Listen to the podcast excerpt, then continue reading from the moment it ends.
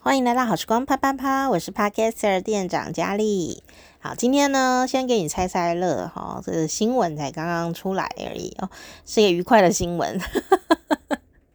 虽然呢，最近通货膨胀哦，那很多东西都变贵了，或者说你会发现它变少了，或者是说它味道有点哦跟以前不一样，你就觉得很沮丧哦。那当然呢，这个饮食的版图啊，啊、也会在我们小小的生命当中呢，有一些不一样的选择哦。有人选择吃得更好、更营养了，那有人呢选择舍弃垃圾食物啊、哦，因为垃圾食物都涨价涨最快的哈。哦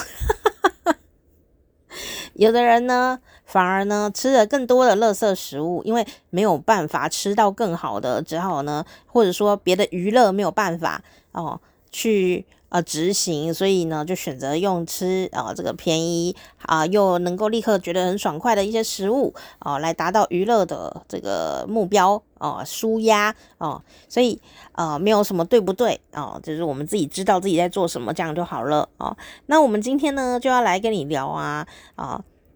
全世界最贵的冰淇淋出炉了！哎，冰淇淋说出炉很奇怪，出炉应该是热的。全世界最贵的冰淇淋哦，破了金氏世界纪录的冰淇淋啊，让我们呢感觉一下这个精致饮食市场永远没有天花板哦。这个布丁一样大的，嗯，这个布丁布丁到底有多？台湾的布丁，台湾的布丁大概一个。女生如果手小小的话，大概一个拳头那么大吧，可能比拳头小一点点。女小小这个女生手比较小的女生的小拳头这样哦，男生的拳头就比较大一点。然后大家可以这样子去考量哦，小小的或半个拳头，嗯，三分之二个好了。反正呢，就是跟台湾的布丁一样大啦哦，因为全世界呃布丁有很多种哦，布丁都可以做另外一集。但今天重点不是布丁啦。今天重点是全世界最贵的呃冰淇淋，它就大小跟这个台湾的布丁一样大哦，它就要多少钱？就要二十万元呢，里子板扣破了金氏世界纪录哦。好，这个一罐大概一百三十毫升的容量的冰淇淋哦，呃，高达八十八万日元。也就是相当于新台币二十万元哦，你可以换算一下，你当你住的地方的币值大概多少钱？不管你住在什么地方，都是属于比较贵的冰淇淋。那我们先来猜猜看哦，这个这个全世界目前最贵的冰淇淋，还有这个登记了破了金氏世界纪录哦，这个冰淇淋啊，它的。主原料呢，除了一些呃奶制品之外呢，它还放了什么？它显然就是放了一些什么嘛，才让它这么昂贵，对吗？那么高级，那你猜猜看啊，它放了些什么？A. 麝香咖啡，B. 白松露，C. 番红花，也就是藏红花，请作答。噔噔噔噔噔噔噔噔噔噔，你猜对了吗？正确答案是 B 白松露哦。为了要混淆你们的视听，我呢还另外查了全世界最贵的食材们，以便混淆大家的视听。所以不管是 A 麝香咖啡哦，就是虽然我不是很。推崇这件事情，但是，但是他还是有很多人是蛮喜欢的齁，就是麝香咖啡。然后 B 就是白松露，然后它很稀少。然后 C 呢，这个番红花哦，是目前可以说世界最贵的香料之一哦。呃，所以呢，答案是白松露。我们先来看看这一颗布丁一般小的冰淇淋到底有什么了不起。当然啦，你要知道，不是食材的问题而已哦，还有很多很多的。呃，背后的一些附加的东西哦。好，那这个天价般的冰淇淋呢，是日本的一个品牌哦所开设的。那在这个官网上面做这个冰淇淋的产品介绍呢，人家冰淇淋就不是叫做白松露冰淇淋，这样就不会有八十八万日币啦。他一定要取一个像诗一般的名字嘛。所以这个诗一般的名字叫什么呢？叫做白诶，念不出来，还是念不出来？怎么回事？这种卡词？好，我先念中文。白叶，日语白呀哭呀。好了，算了，我不要念日语了啦，放弃。好啦，它的中文就是白叶。那你如果会日文，你就知道它怎么念，对吗？哦，白叶，白天的白，夜晚的夜。好，这种听起来就是很像一本小说的名字啊。哦，我跟你讲哦，取那个产品名字啊，就是有时候要带点这个文学气息在里头。好，看你卖什么东西啦。那有一点文学气息在里头，呃，又呃很合这个食物本人的逻辑。哦，不能说你硬给它取一个名字，然后跟那食物的味道都没关系，这样就不成功。你说，诶，有一个跟食物的本质很像啊，然后有一个呃诗意的名字，就是很文学气息的名字，会让这个食品哦，它的价格可以再高一点，这是事实啊。因为买一个 feel 嘛，人呢已经有钱到可以买一球八十八块，不是八十八块，八十八万日币。哦，二十万新台币的一球冰淇淋的时候，真的只就是除了好吃，哦，还会追求一些什么东西呢？稀有、难以取得，还有一种 feel，你懂吗？不是真的只是要吃一个冰淇淋而已哦。哦，还有一些身份价值啊，或特殊性在那个里面哦，主要是特殊性哦。那这个白叶。的冰淇淋呢，就白天的白，夜晚的夜，哦，的中文名字哦，白叶冰淇淋。它有冰淇淋之外，还有别的东西。冰淇淋拿到的时候，都会附，有时候会附一只小冰淇淋池，对不对？好，所以如果你是买那个二十块的冰淇淋，很好吃啊。但那个冰淇淋的那个。小小冰淇淋的汤匙可能就是便便利商店店员会另外给你嘛。那如果你买贵一点点的冰淇淋呢？哦，那个冰淇淋匙像那个什么卡比索或者是哈根达斯那种的哦，呃，比较呃国际大牌子，他就会附他自己的冰淇淋匙给你。有的时候那个冰淇淋才还有画什么娃娃啦，然后有一些特殊设计。我之前吃那个俄罗斯的那个卡比索冰淇淋的时候啊。哦，就它的里面哈，就那个自己的汤匙，然上面就有画俄罗斯娃娃刻在上面这样子，好，所以印象还蛮深刻的。那这个白叶冰淇淋啊，当然也有自己的冰淇淋汤匙哦，那就不是随便的冰淇淋了，不是塑胶量产的那种，它的冰淇淋汤匙就是京都福建知名的职人手工打造的方金具汤匙。哦，黑色的外包装，白色的皮革点缀，非常的有低调奢华的感觉。哇，有名有姓的汤匙诶，这个方金具汤匙，这个方是一个左边一个呃金字边，黄金的金，右边是芳香的芳。好，那第二个是方金具嘛，然后第二个金是黄金的金，具就是这个器具的具，哈，就是哇，这个。感觉很贵的汤匙，会不会它的汤匙本身就比我们的冰淇淋正常冰淇淋贵很多呢？我想应该是。哦，那刚刚呢，我们猜猜了就猜了，这个将近台币二十万，就是日币八十八万的小小冰淇淋哦，是这个白松露口味。所以呢，除了做冰淇淋的主要的乳制品之外呢，最大的卖点就是它使用了一公斤要两百万日币的。豪奢代表白松露哦，一公斤两百万日币，也就是说一公斤大概新台币四十五万元呢。所以如果这样看的话，加一点点的哦，比黄金还要贵呢哦。所以呢，它除了这两样以外，还有呃日本的传统食材，还有酒粕，还有帕玛森起司，以及另外一种昂贵的食材代表就是金箔哈。有黄金了，又有白松露啦，整个就是是很昂贵的材料 哦。吃起来怎么样呢？我我想应该是蛮香的哦，可是也不见得我们就会喜欢，对不对？我们就这样安慰自己好了。总之呢，这一款奢华非凡的冰淇淋呢，找着日本的这个公司哦来跟呃大阪非常知名的法国料理的主厨哦山田直良呃一起共同打造的哦。那开发这个冰淇淋呢，开发了一年多哟啊，为了要让呢呃口袋有够深啊，愿意尝鲜的朋友啊，愿意花大把钞票的顾客们能够品尝到最佳的风味。哦，你 上一集我们讲咖啡有没有？就是有一些咖啡店老板都会呃严格的要求你要怎么喝，那样喝不能那样喝，有没有？所以呢，这个也是哦，啊，就是呃。你买了这个东西哦，官网还会附上你要怎么吃的吃法教学，呃，让你可以吃到真正的美味。这个美味不是吃到嘴里就是美味，美味有一些要注意的吃法，什么这个要先加这个啊，那个要怎么样啊，嘴巴要先清一清啊，不然你吃完咸酥鸡再来吃这个的话，就是吃不出味道嘛，对不对哦？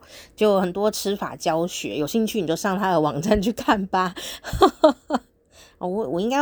嗯，等下去看一下它怎么吃一下哦，而且还不止哦，你不要以为它只是一球冰淇淋哦，因为它是属于已经不是普通冰淇淋哦，它是算是昂贵食材嘛，对不对哦？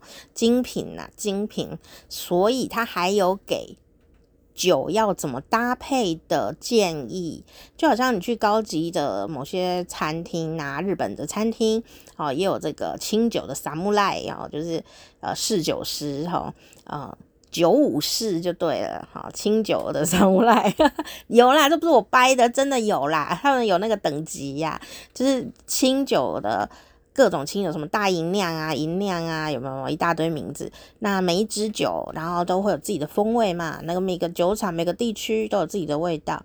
那在日本料理里面呢，这个清酒要怎么去搭配不同的菜肴哦？他们的侍酒师啊，有一个。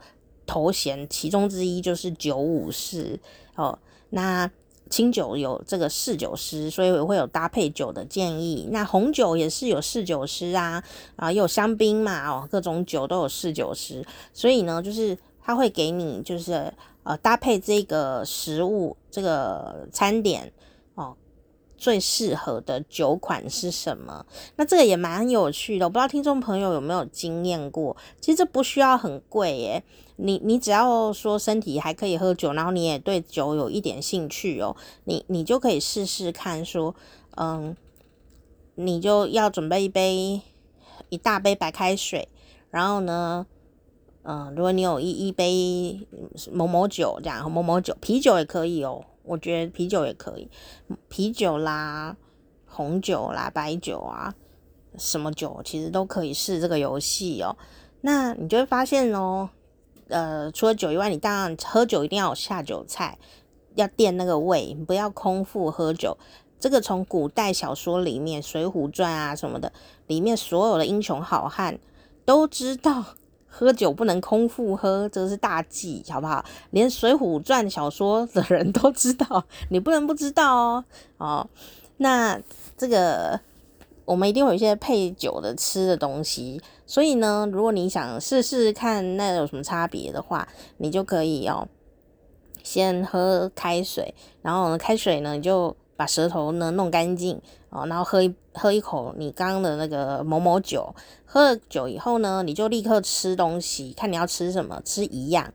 那比方说这个牛肉好了，你就吃牛肉，好，然后吃了牛肉以后咬咬咬咬，然后吞下去以后，哎，你再配刚刚那一个红酒或刚刚那个某某酒，那你就喝喝下去，看那个酒的味道会不会变？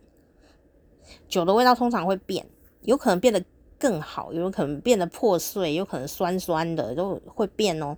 然后呢，玩这个游戏玩一玩以后呢，也许你还有别的菜可以吃，你就可以再用白开水漱一下你的嘴巴，不要让那个味道啊，牛肉跟上一杯酒的上一口酒的味道混在一起。好，空那个白开水再漱一漱，漱一漱以后你就夹别的菜，好，比方说蔬菜啊，啊、嗯，也许是一块鱼，哦，就吃一样食材这样子。好，然后吃了以后，你再配刚刚同样的那个某某酒，再喝一口，看看那个酒的味道跟食物的味道会不会不一样？通常会不一样。然后你就会发现说，哦，为什么人家会说做什么搭配啊？这个酒就要配那个菜，好假掰啊！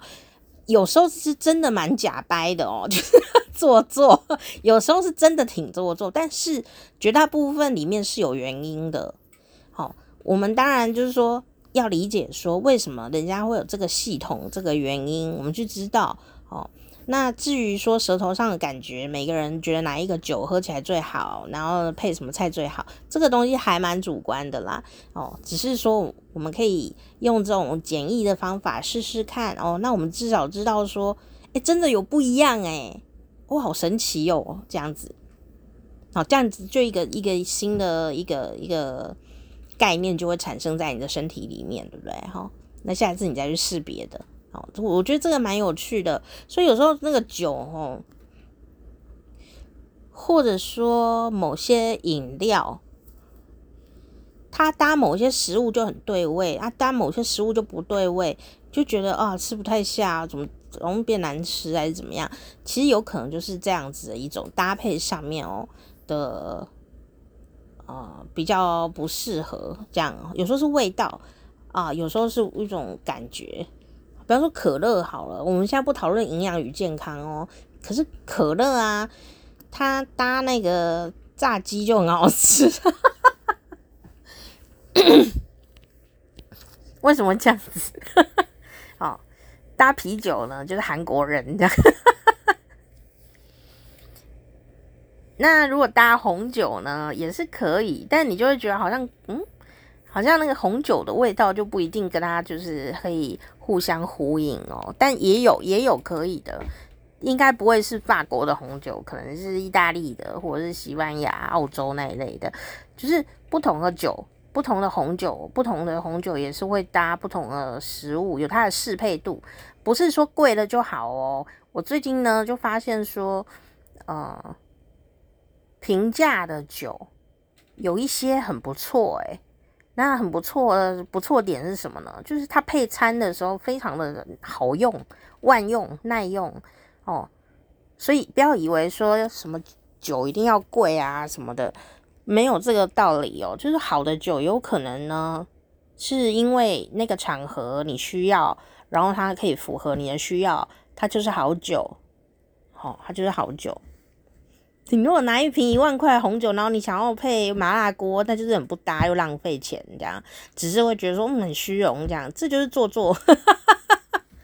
当然呢，你觉得没有关系，你就是喜欢那个酒的本人，然后你也喜欢那个麻辣锅，想要让喜欢的东西同时出现，那没有问题了，那就是你真心喜欢，那就不是做作，就是你真的喜欢，你也花得了这个费用的话，OK 的，没有问题，不用担心别人怎么想。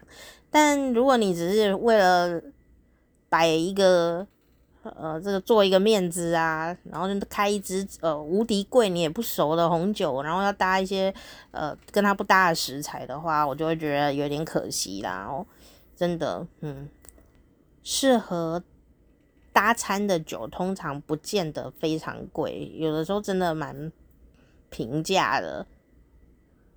那你就要看你喝的习惯，像我习惯就是红酒不是我特别喜欢的酒类，我不会单独喝它。我都会喝的时候，一定是有有大家一起吃饭，所以嗯，我通常在有红酒的场合，一定是在吃饭，吃什么餐这样子，或者有可能在家里跟家人吃饭。那。可能在吃意大利面或炖牛肉或什么东西的啊，吃菜啊那一类的。那时候开红酒就是重点是什么？就是我的菜要更好吃，然后配一点点酒啊，这个互相很好吃，这样一个美好的一个晚上，一个中午这样子。然后哦，所以我就发现说，我喝红酒的习惯就是要搭餐的，我就会去往搭餐的好酒迈进去找。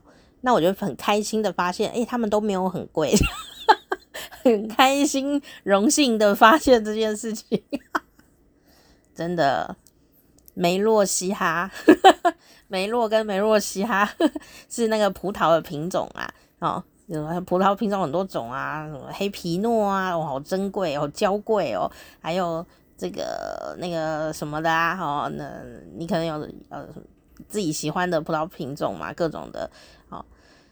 那我最近发现我竟然就是很喜欢梅洛西哈，就是梅洛是一种葡萄，西哈是一种葡萄，然后它是两种一起混合的一种红酒，这样我就觉得蛮好搭搭餐的，又不会很贵，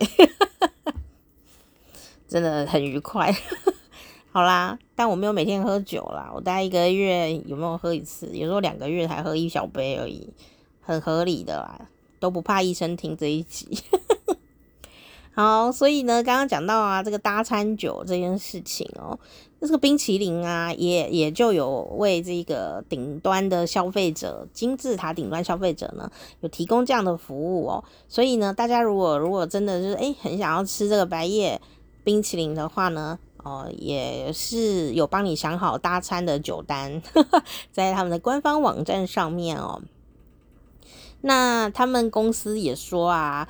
哦，为了要找这个极致完美的味道，研发过程就不断的尝试而不断的失败啊！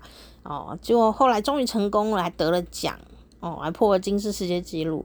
所以呢，他们就觉得啊，一切努力都值得哦，以后要推出更多金字塔顶端的产品哦，哦，这个祝福他们哦，呃，他要讲要不断尝试，不断的失败，然后试了一年。才是这一年当中，应该试了不少的高级食材耶。就是你一开始就会设定说它是一个顶端食物嘛，所以你在尝试的时候就一定会试验的，应该都是顶端的食材。哇，这个就熊不能哎哈，也是投资了不少哦，可以看得出来哈，可以看出来。所以呢，不是说呃东西推出呢就一定会受欢迎。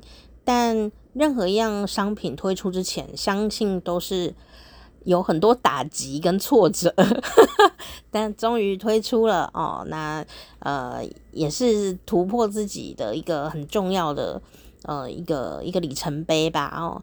那这一款奢华非凡的冰淇淋，我相信我们不用担心它会不会没有人买，越贵的东西销路都越好啊，大家一定要有这个信心，好不好？哦，你说我们都没有我要买哎，你不用担心啦，这不是我们要思考的事情。哦，这 我觉得这很重要哎，我们时时都要提醒自己，说这世界是没有天花板的。所以，所以听众朋友，如果你要赚钱呐、第一件事就是你要做善良的事情啦。不善良，我们不讨论啦。吼，然后第二个呢，就是说呢，你不要用自己的消费能力去想象你的客户。有时候我们会用我们自己的消费能力去想象我们的客户，那你会错过赚钱的机会。因为这世界上的有钱人真的太多太多了。你说说这不公平的世界啊！我应该，人家有一句玩笑话，就是说投资如果不会投资就投胎好了啊！这当然是玩笑话啦，因为投胎也不一定就是会投胎到有钱人家。我们还认真投资好了，好不好？好好努力打拼赚钱哦。这世界上真的有好多有钱人哦，那这有钱人呢的原因都不一样，好、哦。那我们这一集没有要讨论人为什么要变有钱，或者说他为什么怎么投胎的这么厉害，我们没有投胎这个，没有要讨论这个。我要说的事情就是说呢，如果呢你想要赚钱呐、不管你现在几岁，你一定呀要去赚有钱人的钱呐、那怎么赚？就是说你的你的那个眼界、心胸都要很高，要大，要宽。那这个也要花钱哦，我没有要夜配东西哦，我没有纯纯交流而已哦，我们没有在夜配的哦，没有说等一下说，那你就要来上我的课，没有，我就是很希望我的 podcast 没有夜配哦，真的真的就是这样子心情，然后他让你轻轻松松听节目，不会讲到一半你很感动，然后忽然说，现在我们那个课程有打八折，没有没有课程，我们没有课程，让你轻松无压力的来听节目。真的啦，就是说呢，有时候我们生活圈圈就是很小啊，我们就觉得说，哦天呐，一个布丁二十块，最近涨到二十五块了，我们都要买不下去了。我们如果常常一直有这种心的话呢，我们当然没有办法去创造、想象一个布丁要二十万，怎么有人买啊？这样，我告诉你，他一定很多人买，而且呢，不止日本的有钱人会买，就就是这样的心情。这世界的有钱人都想买哦。这，如果他有对这个冰淇淋有兴趣的话，这样。所以呢，就算没有买这个店啊，这个公司啊，这个餐厅啊，它也奠定了。在这个圈圈精致的高高金字塔的这个精致饮食市场的某一种地位跟能见度，所以他开发这个冰淇淋啊，他真的就是要卖这个冰淇淋吗？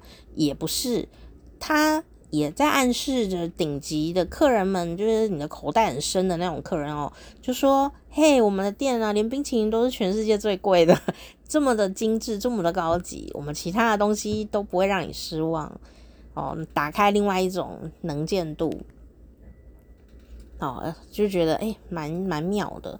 我呢，并不是一个拜金女哦，因为我赚钱都自己赚，我也没有什么了不起的学历，那也也没有什么家庭背景，这样没有没有这种东西，就是个普通人而已啦。虽然我高中念的不错的学校，但也是我考上的啊，是我也 是靠自己，不是吗？对啊，所以呢，我就觉得说，在看这一些呃浮华世界的事的时候啊，我还是真的充满着好奇心在看呢。那我比比较不会说去追逐这些事情，可是我会知去知道，然后知道以后呢，如果万一以后有机会，哈。比方说，朋友忽然发达，有没有？有啊，有知道你很会交朋友的话，朋友有时候发达的比我们快哦。我我就最近都有这种感受啊、嗯。那朋友发达的话，有可能朋友或者说朋友的这个工作项目里，可能刚好有什么试吃活动，可以吃到顶级食物的时候呢，诶这个他可能就没有忘记我啦，他可能会给我一口吃，然后我就会很期待吃那一口。这样当然不是跟人家要东西吃啦，我是说，我呢对于拥有某些东西，我是没有什么特殊喜好的，特别是什么名牌包啊什么的，我就没有特别一定要这个东西。不是说我很清高，我没有哦，我就是比较爱吃一点，所以。就是我比较喜欢体验，体验的感觉对我来说比较重要。那体验这种东西，我只要认真的体验过一次，我就有了啊，我就有这件事，我就不用拥有这个东西，或者是说要一直一直要这个东西。我比较没有这个习惯这样。但有机会体验的话，我就很认真的体验哦。啊，比方说坐那个跑车，呃，有个同有个朋友，他就发达嘛，哦。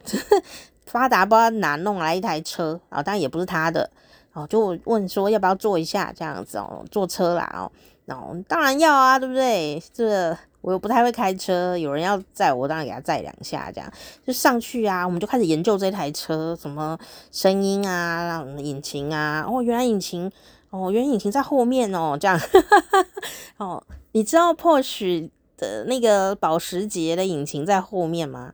当然不是每一台车都在后面，那有一些车型的引擎是在后面的。那你知道为什么吗？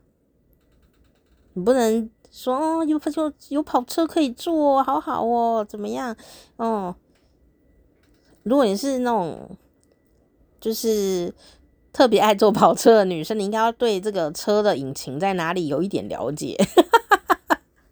因为这是小知识嘛，人家就会知道说啊，你是一个有有知识的女性，知性女，不是不是这种哦，这个虚荣女啊，这个中间就有点差别，就是差别小小的，但很大。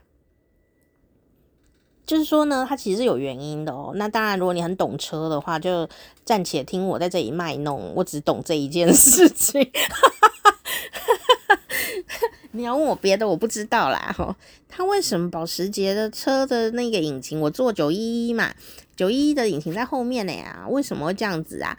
哦，因为以前呢、啊，如果没记错的话，保时捷在一开始是做战车的，他不是做跑车，是做战车，打仗啊，那个在那个战场上嘛，世界大战那一个时候这样，他坐战车，然后呢，那个引擎啊，如果在前面啊，第一个重点是很容易被敌方的炮弹给击中，目标太显著了，车还没有到那个。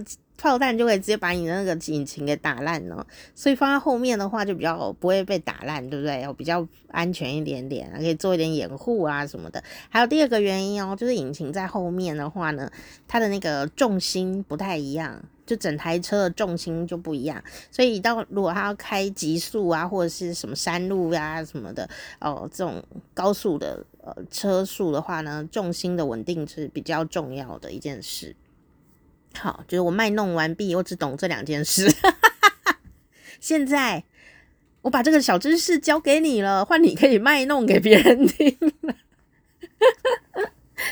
对啊，就是这样子。所以，呃，这个很有趣哦。就是通常我们在一般的车子里面呢，你这个放行李啊，就是会开后箱，对不对？那前面都是修车啊的时候才会开引擎盖，但。我做九一一的时候就很意外的，就是发现说，哇哦，这个放行李是放在前面呢，就是前面的盖子打开，这个放东西的这样。然后因为他的那个座位也就是两个人而已嘛，所以你要放东西就只能放前面的行那个行李箱。那他的引擎就是在后面，所以你在坐的时候就整个屁股下面都是引擎的声音，这样，嗯嗯嗯这样。很正，这样 很有趣。然后在车子里很大声啊，超大声的。然后哇、哦，然后我同我朋友在跟我讲话，我听不见。我后来就知道为什么那个跑车经过马路的时候就很大声，我就能理解了。就是它里面自己也很大声，然后所以它外面也大声，因为它就是那个引擎就是那么大声。但但是因为我做过这个九一一以后呢，我就忽然开窍了。那个车很大声的从我旁边经过的时候，我都听得出来它是真跑车。还我可以眼睛不要看哦，我就知道它是真的跑车过去了，还是改车的引擎过去。那如果是改车，还故意弄很大声，这样给，这样子的话，我就会翻白眼这样子。哦，不是说对跑车比较有礼遇，不是这样子，不是说哇这个车很贵，你就这个哈这个对它比较好哦，不是啦，是因为跑车那么大声也是一种无奈。他天生就那么大声，你要怎么办？他停，他就算开很慢，他会嘣嘣嘣嘣嘣嘣嘣嘣。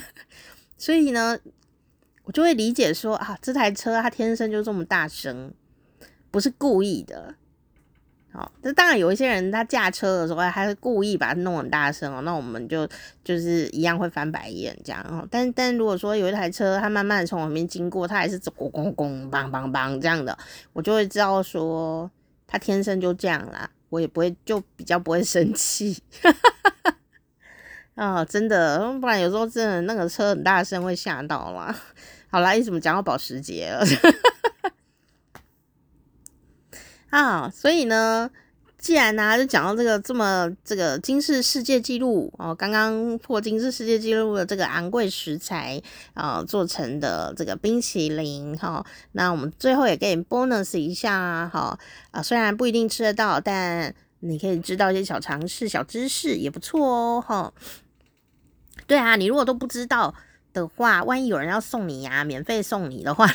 你就忽略掉了，你就忽略掉尝试的机会哦，尝试一下啊！我们以前老师啊，就讲一句话，他就说啊，嗯，大学的老师，他说呢，他很他应该也没有开成功，但他跟我讲这句话，他跟我们班说啊啊，他很想开一个课哦，叫做时尚学，时尚哦，时尚学。他说时尚学要教什么，你知道吗？他希望可以教大家，带大家去吃最贵的餐厅，然后呢，用最就是可以用到最好的东西，然后呢，以及呢，到最贫穷的地方去去看，你知道那中间的落差，然后你会有一些不一样的心路历程。哦，通常大部分的人都是在中间呐，中间段。就比较不会去 touch 到顶级的东西啊、有时候也不见得能思考到呃真正比较弱势的人他在需求有上面有什么需要我们去呃理解、体贴、帮助各种的层面，所以他那时候就讲这一段话哦，我就一直记住，他上的其他的课我都忘光光。我就记得他这个人，记得他的名字，记得他讲这段话。哦，但当然你要能够在最最顶端跟呃最贫穷这个中间去有那么多的认识，还真的不容易，非常不容易。但也许你从这里有全部都认识了的话，你可能已经快要成佛了吧？我在想，你一定心中哦。看事情的角度是完全不一样了哦，那但真的很难，这个很难。好、那至少说每个人可能也许都想要赚钱呐、或者说过好日子啊。那你至少知道说，哦，这世界上有哪些东西是呃挺贵的哦。这样，我不是说它好，我是说它贵。贵这件事不见得很好，好的不一定贵，但贵的东西代表一件事叫什么呢？叫做稀少，所以你你要突破盲点嘛，稀少、限量，大家抢就会变贵；稀少、限量，没有人抢就不会贵了。你掉在地上，人家也不一定会拿。所以好东西一定要很贵吗？好东西有一定的价格，因为它有价值。好的服务也是算。算要算钱的嘛，但是昂贵的东西，呃，它还有一些原因，就是它稀少。你有没有去追逐那个限量稀少性？没有，那恭喜你，你可以省一笔钱。哦，你只要能够安住这一个心哦，你就可以省很多钱哦。那把钱花在该花的地方哦，你可以享受品质好的服务，品质好的呃物品，品质好的享受，但不要花，不用花到说多奢华这样子哦。我是这样想的啦，我不知道你怎么想哦。哦，对，我真的觉得就是。呃，只要人呐、没有追求稀少性这件事，然后第二个没有要做给人家看，你可以省很多钱呢。很多人戴名牌啊，或有的人花很多钱去用稀少性的东西，并不是为了自己耶。你说为了自己想好奇心，想要去试试看，然后花钱，这我都可以理解呢。但有的人他就是花钱去买稀少性的东西，是为了要炫耀给别人看。那为什么要给别人看？他就是希望别人肯定某些事嘛，对不对？所以你如果不需要别人来肯定你这些事，你就可以省很多钱，真的。好，因为你你自己就是名牌，你自己就是名牌，不需要别的东西来映衬你了，这样子哦。所以呢，我们还是要跟大家分享一些世界上昂贵食材的小知识。第一个，我们刚刚有讲到啊，就是番红花，听起来没有什么了不起的名字吼，又叫藏红花，就西藏的藏哦。那番红花哦，或者藏红花呢，它有一个深红色的柱头哦，柱头就是它上面的那个花的头。然后呢，它是在土耳其啦、伊朗啦、西藏啊这些地方出产的哦，是世界上目前最昂贵的香料之一哦，比黄金更贵。那它它有它的花语哦。他说：“呃，这个代表就是快乐啊，喜悦。那那人家都说啊，她就是一个像是尊贵的女性一样哦，啊，这么的美丽啊。那她也是世界上哦，呃，至今最古老又最尊贵的香料，人家都叫她香料皇后哦，就是这个番红花，好，藏红花。同时呢。”你看，它就不是只是食材香料了，香料有很多香料都是有药性，它呢也是重要的、贵重的中药材哦。那为什么它会说这个尊贵的女性呢？因为呢，这个番红花哦，它对于女性有很多的功能，什么补血啦、养血啊、理血、行血、活血化瘀、调经、美容养颜、抗忧郁、保护心脏、明目哦。抗癌有各种的功效。不过你要吃多少啊？我还是觉得你就直接去看医生可能快一点，因为古时候啊，古时候没有那么好的医疗科技嘛，现在好很多啦。哦，那这个小小东西哦就很贵哦，为什么啊？哦，为什么？现在当然不会拿它来做医疗作用了啦。哦，诶，绝对是因为它稀少，难以取得。那它呢，就是一年呐、只有在秋天开花。那开花的时候大概一周到两周，很快哦。那每一朵小花呢，只有三个柱头，人工采收，要人去采它，意味着呢，哦，呃，你如果需要。铺满两个足球场的话，大概就要有三十万朵的番红花才能够摘出呃一公斤的番红花。我觉得在那边人啊，要跟时间竞争，然后呢，赶快采，赶快采，赶快采这样子哦，不能机器采收，因为它很小哦，所以你就知道为什么很珍贵了，是跟时间赛跑嘛，人工无价这样子哦。好，那第二个呢？昂贵食材就是和牛，和牛哦，有分四种哦，黑毛和种，还有这个和毛哦，就是在颜色咖啡色的哈和种，五角和种，还有日本短角种啊、那这个和牛主要就是吃它的油花啦，富有脂肪，而且那脂肪很漂亮哦，是呈大理石的花纹哦，所以切面的时候就是，如果你不管杀生这件事的话，就会蛮漂亮的。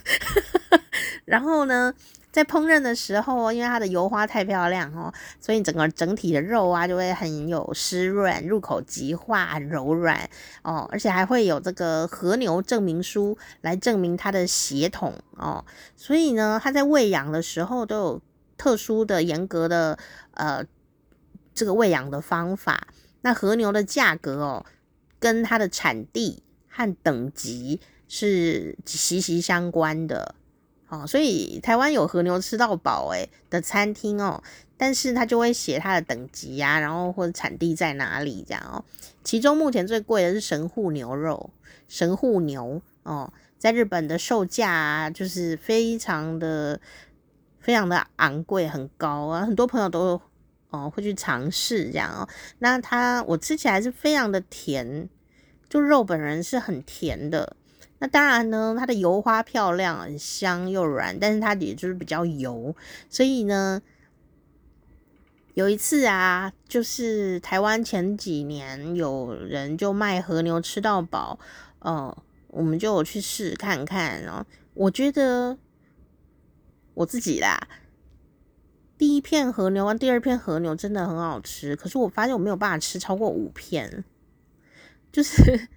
它的油花不是腻哦，就是也算是腻哦，就是油脂这种东西，如果它天然的，然后又好的话，其实身体呀、就会告诉你说你吃够咯。这样。糖也是啊，那个糖如果很好，有没有？身体也会告诉你说你吃够咯，可以咯。这样。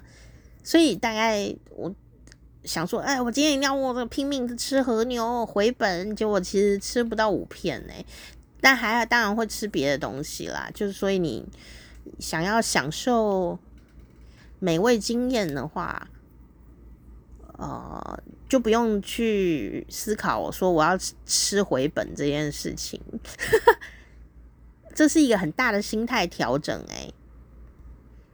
你如果去吃任何吃到饱的店，因为台湾有非常多吃到饱的店哦，我觉得你如果可以。当然，你很想吃什么就吃嘛哦。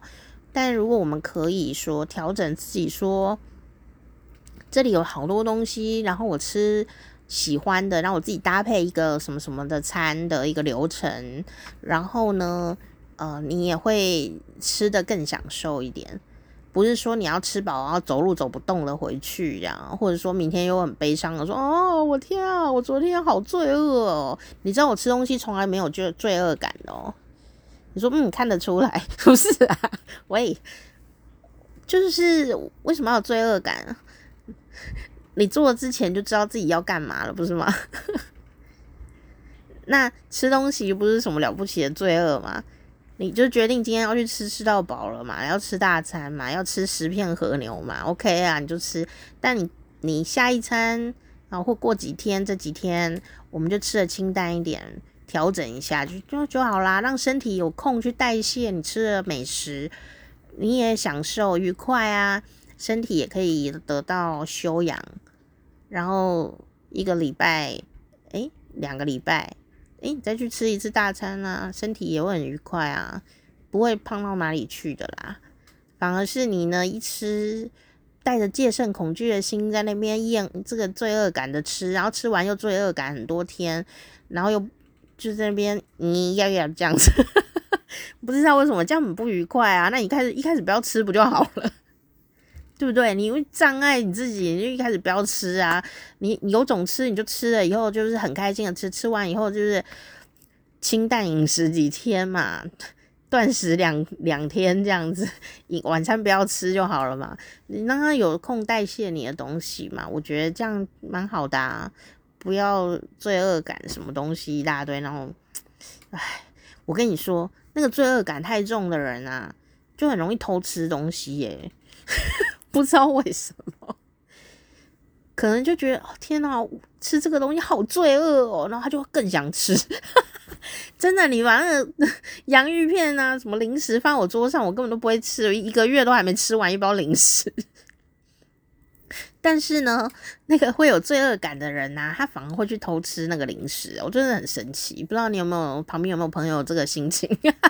如果有的话，你为了要让你不要有罪恶感呢，你就是让他食物在那里，你也不要去这个这个这个特别去吃它，这样哦，就跟他和平的相处，要吃就吃，把它认真吃，不要罪恶，吃完就。你注意你的频率，这样就好了。哎、怎么变成养生节目了？讨厌。好了，好，那和牛大部分都是这个铁板烧啦、涮涮锅啦、寿喜烧啊，西餐也有哦。然后呢，呃，如果你要做西餐的话，这个很考验师傅的技巧，因为他通常不会吃太熟哦。那像还有这个公元两公元前两千五百年哦，当时埃及人就发现了鹅肝。哦，所以鹅肝也是很昂贵的食材哦。那当时埃及人就发现，鹅只要被 过度喂养，它的肝就很胖。人呢，如果过度喂养，肝也也是会胖，但没有什么价值，脂肪肝嘛。好啦，那鹅肝酱是很昂贵的一种肉酱哦。哦，那有时候并不是只有用鹅肝做哈，呃，有时候会跟鸭肝一起混合。那一个肥肝呢？的体积是哦天啊，有点残忍哎！一个鹅肝，肥鹅肝的体积是正常鹅的肝的十倍大，哇，那个鹅好可怜哦，对对不对？是不是？它身上都是肝，好重哦！天哪，哦，昂贵食材，嗯，哦，还好我买不起这样。哦天啊，好重的肝哦！但不管怎样，它吃起来为什么大家都要吃？有人就很喜欢吃，它吃起来都是油的味道，奶油的味道。那你直接吃奶油可以吗？哦，不行哦，好吧，稀稀少性、特殊性，好不好？法国的菜里常见的就是这个鹅肝料理哦。其实是，嗯，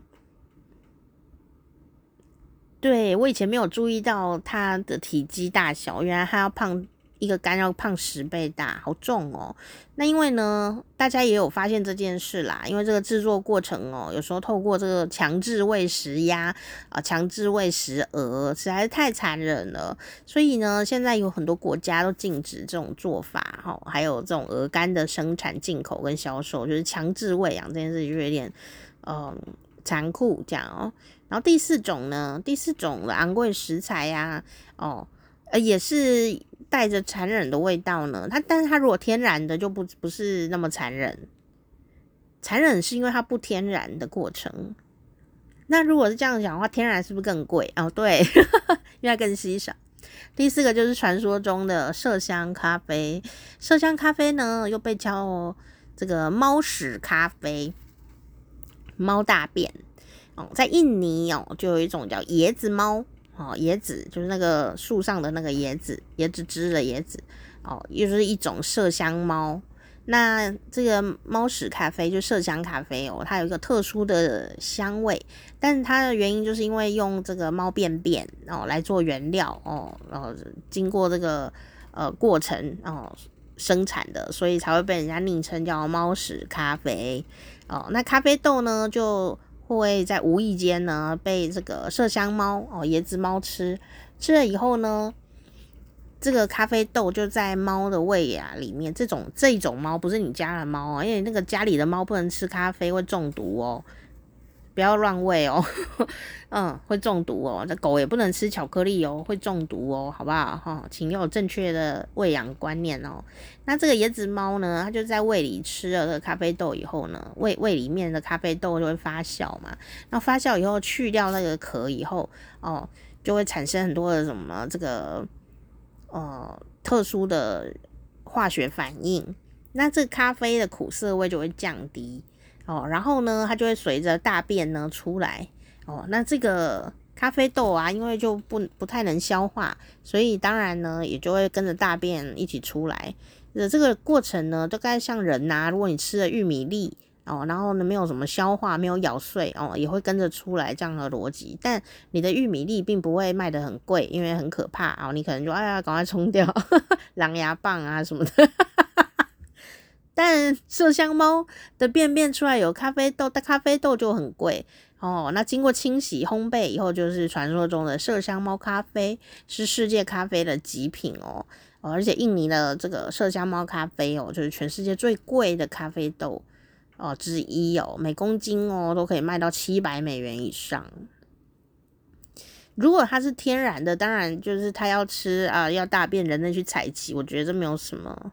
可问题是有人就是故意啊，就喂它，硬给它喂，硬让它大便这样子，所以那过程有的也是蛮残酷的，所以也有人在抵制这件事情。哈，哦，那至于你要你喜欢喝吗？或你觉得没必要喝哦，或者说你觉得很残酷，你要抵制哦，这都你的自由哈。每个人的呃意见都不一样的哦。但我就是讲这个故事给你听，嗯，那你说我有没有喝？嗯，我心里会觉得就是我没有必要喝这个东西了。第二个就是它真的也蛮贵。好，那第三个问题就是说，你可能问我说，那如果有人请你喝，你会喝吗？这个问题很好。如果有人请我喝，我可能不会哦。虽然我很喜欢尝试新的食物味道，但因为这个有点抵触，抵触我小小心灵这样。虽然和牛也是生命，但是呃，我会尽量降低我跟其他动物结恶缘的 这种状态。对，就是。就是这是我的人生啦，就是我的人生价值观就是这样子。哦，对啊，就是尽量减少动物品种的，因为我也不可能就是多完美嘛，就是我只能以这个小小人生目标来前行，这样。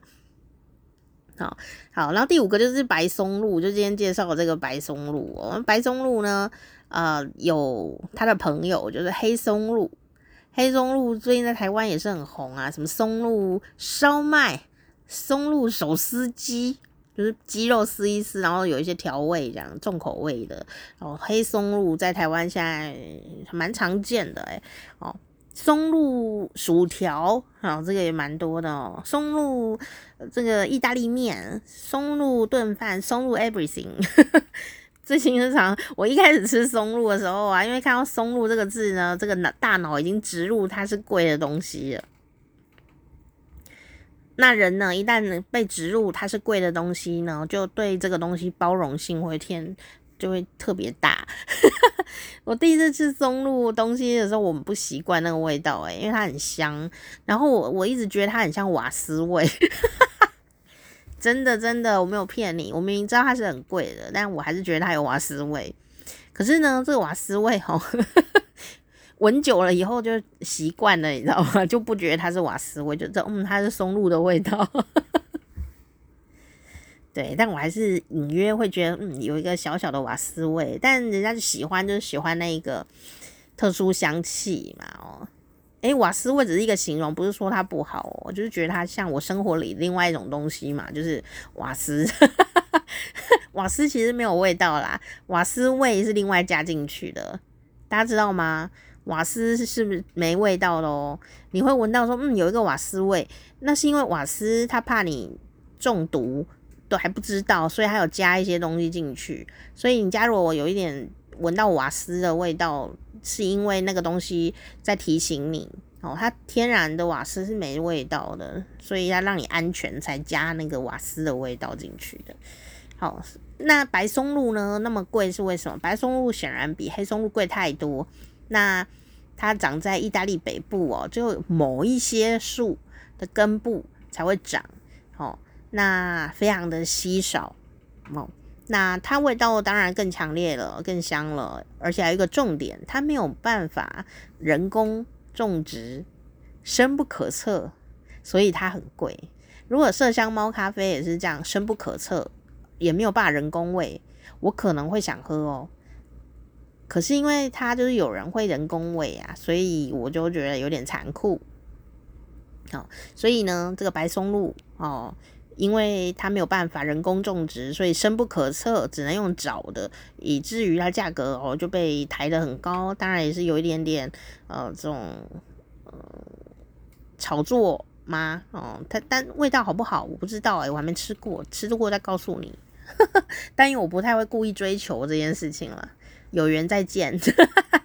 好，二零零七年呢，已故的这个呃澳门的赌场大亨哦哦何何大爷哦，他就创下了单块白松露的最高售价记录哦。他呢买了一块哦，几十年来。发现最大的一块白松露哦，一点五公斤，他花了多少钱？三十三万美元哈，赌王哦，买了三十三万美元一块的白松露，一点五公斤。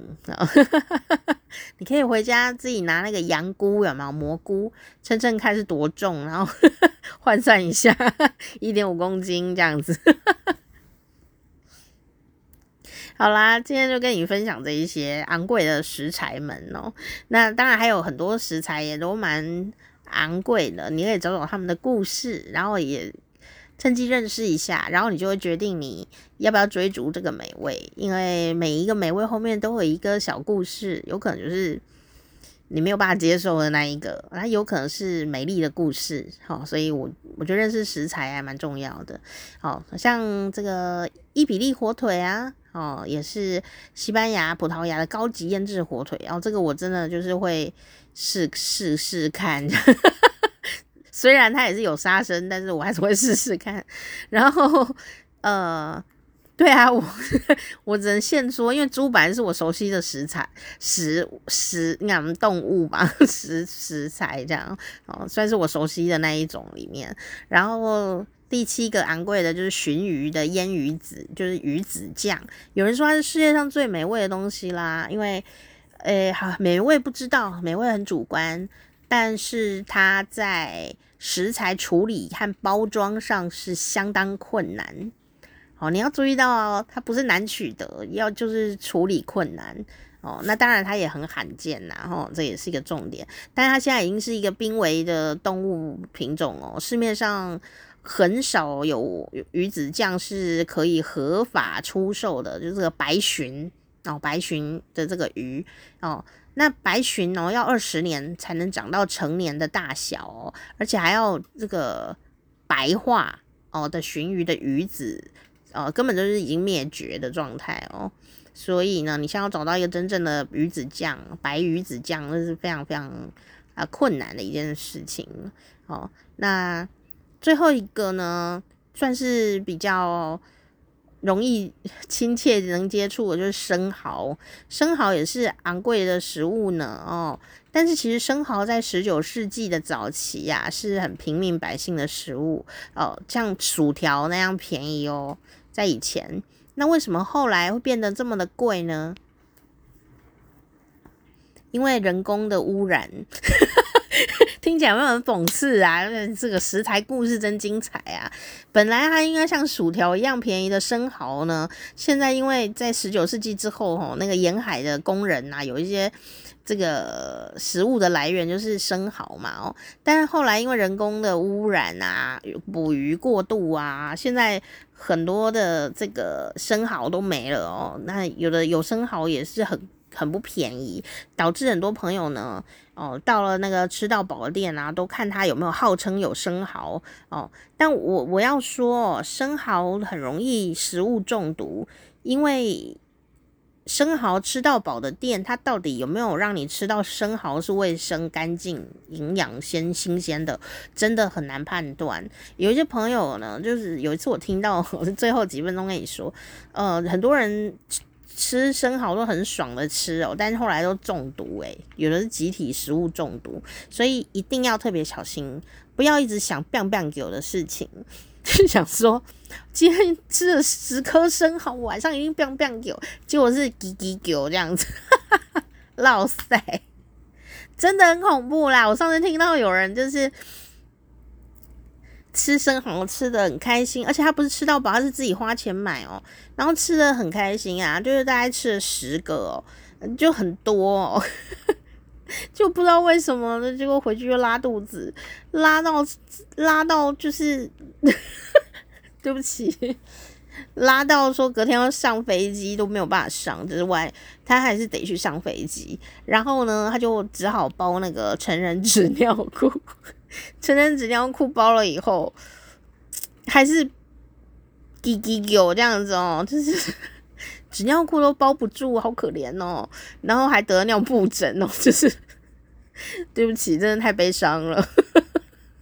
所以这故事就是深深的提醒着我说，大家吃生蚝一定要小心，嗯，生蚝一定要确认它是新鲜的才可以。真的，我没有骗你呀、啊，就是。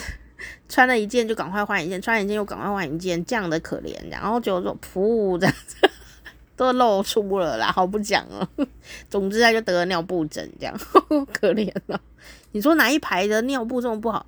不是尿布的问题，我觉得 真的，我觉得不是尿布的问题。